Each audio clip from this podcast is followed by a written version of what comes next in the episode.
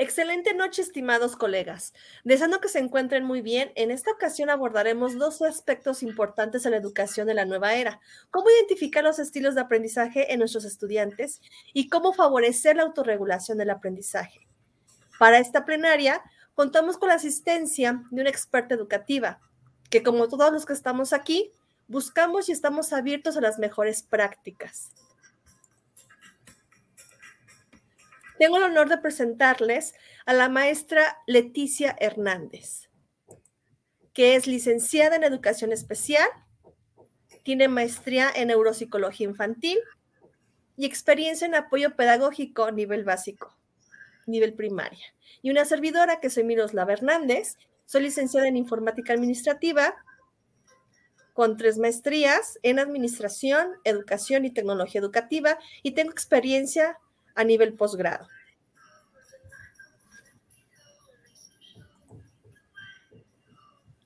Pensar en la educación es romper con las metodologías y modalidades de transmisión del conocimiento, abriendo nuevas alternativas de aprendizaje.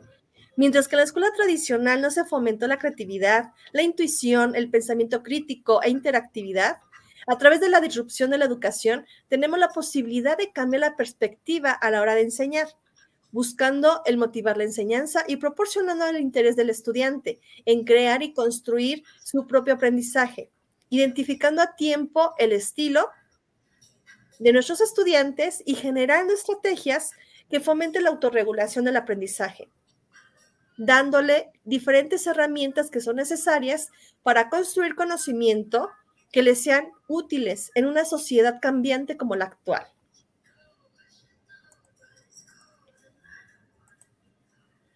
Para esta charla vamos a estar revisando la pirámide de aprendizaje de, Edgar Gale y dos ejes importantes de trabajo, cómo identificar los estilos de aprendizaje en nuestros estudiantes y cómo potenciar la autorregulación del aprendizaje.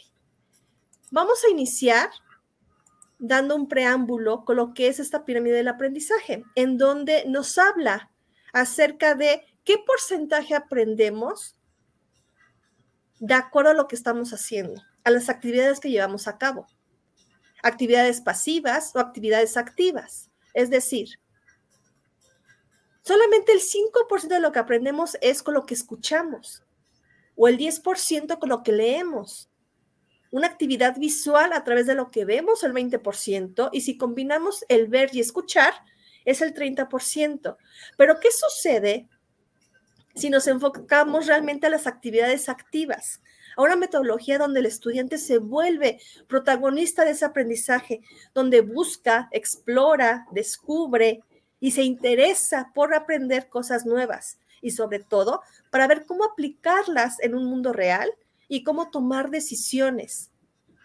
Es así como esto nos lleva a identificar las actividades participativas, en donde si nos damos cuenta, el 50% es con lo que decimos y lo que podemos discutir, es decir, a través de una conversación, o el 75% que es haciendo cosas, practicando lo que leemos, lo que vemos y lo que escuchamos, o el 90% entre lo que decimos y hacemos.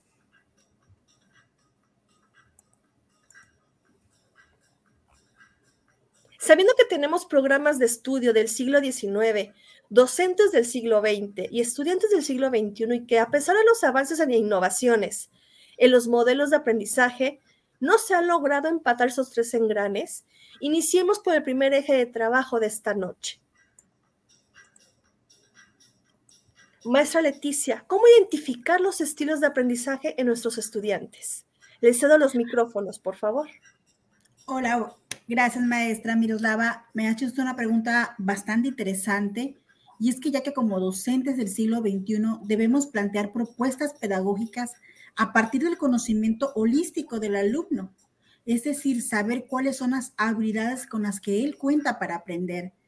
Y eso implica conocer los rasgos personales de cada uno de ellos, saber cuáles son sus conocimientos, cuáles son los rasgos del alumno, el rendimiento académico con el que cuenta, los procesos cognitivos, la atención, la percepción, cómo es su lenguaje, su memoria, las habilidades ejecutivas, cómo él va desarrollando todo este proceso cognitivo, así también conocer sus aprendizajes previos, las experiencias de aprendizaje que ha tenido a lo largo de su historia académica, procesos afectivos, la edad, es decir, los intereses que está viviendo bajo su edad de cronológica. El sexo también es importante, las estrategias de estudio del alumno, cómo toma notas, los registros que hace en el cuaderno, si él realiza esquemas, si realiza eh, dibujos, si es organizado o es desorganizado, la búsqueda de nuevas alternativas, si es creativo, si él usa la tecnología, si soluciona problemas de forma real y es creativo para solucionarlos. Así también si él cuenta con procesos metacognitivos, es decir, si él conoce cómo aprende, sabe identificar cuáles son sus características y sus fortalezas para aprender. Por lo que es preciso concientizar a cada docente que, cuando planee sus actividades debe tomar en cuenta la personalidad, las capacidades, las habilidades, la motivación, lo, que lo motiva a aprender, que él se autovalore, cuál es su autorregulación y esas particularidades de los procesos psíquicos, tales como su memoria, el pensamiento de cada uno de los alumnos. Estar centrados en el estudiante es involucrar al docente en un enfoque humanista de la educación en lo que funciona principalmente como un facilitador del aprendizaje. El aprendizaje depende, recordemos que el aprendizaje depende de dos cosas. Primero que nada, la tarea que asigno, la que yo como docente propongo, pero por otro lado también la motivación del estudiante para aprender, para querer realizarla. Y una vez que el docente tiene identificada estas, toda esta, esta gama de, de, de cualidades de sus alumnos, es que puede él inferir y entender cómo son esos procesos o estilos para aprender que el joven pone en práctica. Por ejemplo, Honey y Morford nos plantean cuatro estilos. Uno es un estilo para aprender activo, el otro nos menciona que es reflexivo, está el teórico, el pragmático, pero estos cuatro estilos giran bajo una complejidad y él menciona que es muy importante entender cuáles, cómo funcionan las funciones neuroevolutivas de todos los, alumnos. El docente actual debe aplicar estrategias que posibiliten no solamente que miremos, que comprendamos e incidir en las formas de aprender del estudiante, sino también ser conscientes de la necesidad de innovar para enfrentar los retos y las exigencias científicos y sociales que hoy en día demanda la educación. Muchas gracias, maestra. Es muy interesante estas aportaciones y ya una vez que tenemos identificados estos tipos y estilos de aprendizaje en los estudiantes, ¿qué se debe enriquecer en el alumno para que logre fortalecer la autorregulación en sus aprendizajes? Perfecto, es verdad, ya sé cómo es, ya sé cuáles son sus condiciones y sus características, pero ahora, ¿cómo yo voy a llevar a que él se autorregule y esté dispuesto a aprender? Muy importante la pregunta también. Y aquí les quiero hacer un pequeño preámbulo. Se piensa que cuando ofertamos a los alumnos actividades con base a su estilo de aprendizaje, va a aprender mejor. Y sí, sin embargo, en las neurociencias se ha hecho estudios que el aprendizaje es mejor cuando hay una integración de los diversos canales sensoriales. Esto basándose desde la premisa que el cerebro no trabaja de una manera aislada, sino que es un todo multisensorial. Un ejemplo, vamos a poner el ejemplo de la adquisición de la lectura y la escritura. Este es producto de una combinación de varias áreas cerebrales. Por un lado, la integración fonémica, la visoespacial, pues hay una direccionalidad al escribir y al leer. Hay una posición de las letras de cada grafía. Así también, cuando realizamos el trazo de la letra, hay una actividad motora y táctil y desde luego, también forma parte de este proceso la memoria de trabajo. Si nos damos cuenta, una sola tarea o una sola actividad que planteamos requiere de fortalecer muchas áreas cognitivas. Vamos a poner otro ejemplo. Cuando escuchamos un audio, una conferencia, por ejemplo, hacemos anotaciones. Y luego, qué importante es que esquematicen los alumnos y después llevarlo que expliquen este esquema a otras personas, puesto, puesto que al momento que vamos a explicar algo, demanda más áreas cognitivas y esto garantiza un mejor aprendizaje desde este circuito de actividad. Podemos ver que se ponen en juego diversas áreas, diversas redes neuronales para llevarla a cabo.